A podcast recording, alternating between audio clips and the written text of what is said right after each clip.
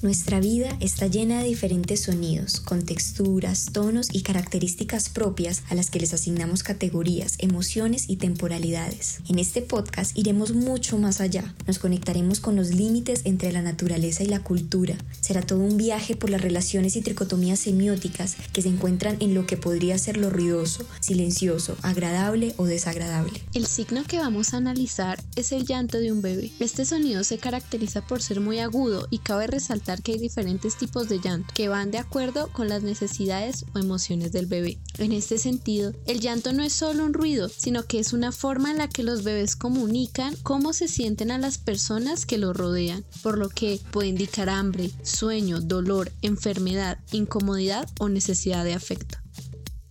Según Sanders Peirce, un signo es algo que para alguien representa o se refiere a algo en algún aspecto o carácter. A partir de esta definición, se plantea la primera tricotomía que explica la producción del signo a partir de la relación entre vehículo del signo, el objeto y el interpretante. Última llamada para los pasajeros Hace unos días tenía un viaje de negocios, tomé un avión, de repente se subió una señora con su bebé, un niño más o menos alrededor de uno o dos años. No sé qué situación tendría el niño, pero subió en un llanto de verdad un poco preocupante que todos los que íbamos en el avión nos mirábamos como qué le sucede al niño. No sabíamos, yo creo que más de uno pensaba como, no sé, tal vez está enfermo, tal vez la mamá le pegó, pero era algo impresionante. Fue, decir, el viaje más tedioso que haya tenido. El llanto de este niño era incontrolable y desesperante. Eh, la mujer iba sola, pude deducir que pronto era madre soltera. La anterior escena nos permite comprender que el vehículo del signo es el componente más sensorial, es lo que tenemos al alcance de nuestros sentidos, es el sonido del llanto de un bebé ante una situación que le genera incomodidad, como estar en un avión que está despegando. En segundo lugar, el objeto es aquello que es representado por el vehículo del signo, es decir, el ruido que oímos representa a un bebé llorando, pero lo representa en algún aspecto o carácter y no en su totalidad. El llanto solo representa una necesidad del bebé. En tercer lugar, el interpretante es el conjunto de ideas culturalmente aprendidas que nos permiten trazar la relación entre el vehículo del signo y el objeto. Tienen una conexión hacia el pasado, al ser esas ideas aprendidas en nuestra comunidad semiótica, y hacia el futuro, pues esas ideas determinan las reacciones que tenemos con respecto a la relación entre vehículo del signo y el objeto. En este caso, al escuchar un llanto tan agudo como el de la escena recreada, la persona que traza la relación puede saber que es el llanto de un bebé y no el llanto de un niño, de un adolescente o de una persona adulta. Asimismo, las reacciones dependerán de la persona que trace la relación, lo que se evidencia cuando una madre escucha el llanto de su bebé y de manera instantánea busca aliviarlo, mientras que el padre se mantiene distante ante las tareas de cuidado, ya que socialmente no le corresponden a él. Al igual, para una persona extraña que no tiene ninguna relación con el bebé que llora, su reacción puede ser de desespero, rabia o fastidio, buscando que el llanto se acalle lo más rápido posible, porque interrumpe en su atmósfera de tranquilidad.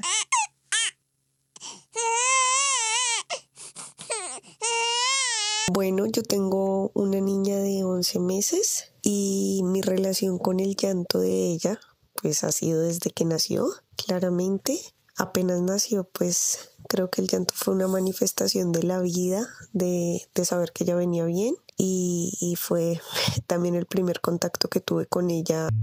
El llanto es también una reacción física que permite la supervivencia de los seres humanos al comunicar desde los primeros años de vida lo que el infante siente. En este sentido, los signos se clasifican en relaciones indexicales, icónicas y simbólicas. Los índices describen una relación física, en la que el vehículo del signo es producido por el objeto, tal como el llanto es producido físicamente por el bebé. Los iconos nos permiten aproximarnos a las relaciones de semejanza entre el vehículo del signo y el objeto. En otras palabras, el signo representa al objeto porque se parece a este. En el caso del llanto de un bebé, lo icónico se puede analizar a partir de las relaciones de crianza que permiten identificar qué tipo de llanto es a partir de sus tonos. Por un lado, los padres establecen una relación icónica al saber que ese llanto se parece al llanto de su hijo y no al llanto de un bebé desconocido o al establecer que el llanto se parece a una necesidad determinada. Mientras tanto, las madres también establecen una relación icónica, pero mucho más específica, pues no solo reconocen las necesidades de sus hijos a partir de su llanto, sino que aprenden a identificar las emociones que están inmersas en esta forma de comunicación. En la escena del avión, la madre sabe que un llanto repentino, agudo, penetrante y prolongado guarda una relación de semejanza con un sentimiento de incomodidad expresado por el bebé que llora. Cabe aclarar que las ideas aprendidas por la comunidad semiótica le permiten a las madres una mayor cercanía con las tareas del cuidado y la maternidad tal como se explicó en la definición de interpretante.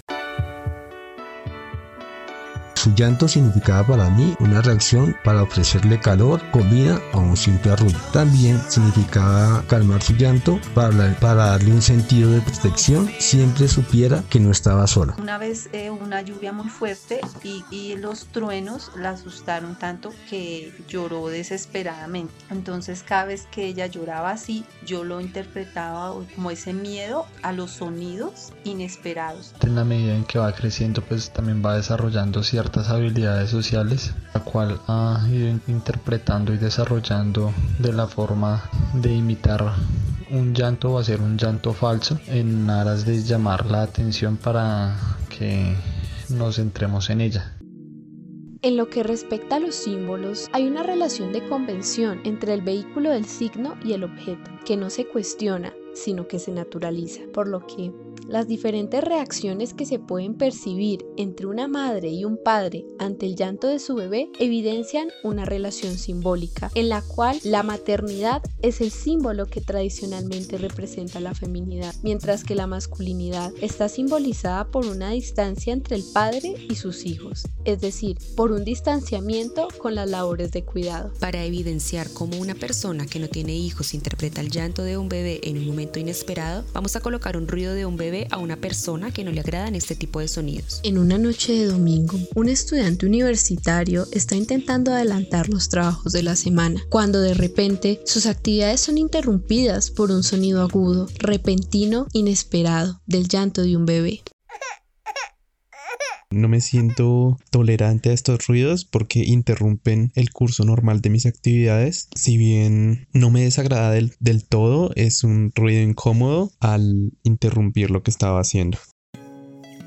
Las cualidades que se le designan a los sonidos, como lo ruidoso, lo fastidioso, lo desesperante, lo poco armónico e incluso lo suave o lo tierno, nos conectan con construcciones sociales profundas como lo son las ideologías semióticas, las experiencias compartidas, los roles de género y las posiciones políticas. En el ejemplo que hemos abordado a lo largo de esta narrativa, se desprende una tercera tricotomía de signos de cualidades, las cualias, las cualidades y los cualisignos. Las cualias son las experiencias sensoriales de cualidades abstractas. Al ser lo que experimentamos con nuestros sentidos, pueden entenderse como los vehículos del signo. En el caso del llanto de un bebé, la cualia sería la experimentación de lo agudo o lo ruidoso, como es ese tipo específico de llanto. Las cualidades son esas cualidades abstractas y se pueden entender como los objetos de acuerdo con la primera tricotomía. En ese sentido, el llanto de un bebé puede adquirir múltiples cualidades de acuerdo con la persona que traza la relación entre el estímulo auditivo y lo que representa. Yo soy tía, tía de cinco niños y en alguno de los procesos he presenciado un llanto. Siento que no es una sola sensación, tener la confianza y saber qué necesidad requiere ese niño para calmarlo. También está la posición de fastidio y un poco de incomodidad porque no vas a saber precisamente qué es lo que requiere y en su cotidianidad y en su crianza cómo puedes manejarlo. De esta manera, los cualisignos tienen dos funciones. Nos permiten relacionar una experiencia sensorial concreta con una cualidad abstracta a partir de unas ideas previamente aprendidas. También nos permiten establecer diferencias y valoraciones sociales. Por lo tanto, lo ruidoso, lo sorpresivo, lo incómodo o lo desesperante de un llanto tiene un valor social negativo, al no ser un sonido placentero para las personas que no tienen hijos o que no sienten agrado por los bebés. Mientras que lo suave o lo tierno son valores sociales muy relacionados con la maternidad tradicional, la cual impone a las mujeres una forma de ser madre basada en las múltiples tareas de cuidado y en la invisibilización de sus emociones con respecto a asumir tantas labores para ser consideradas socialmente como buenas madres.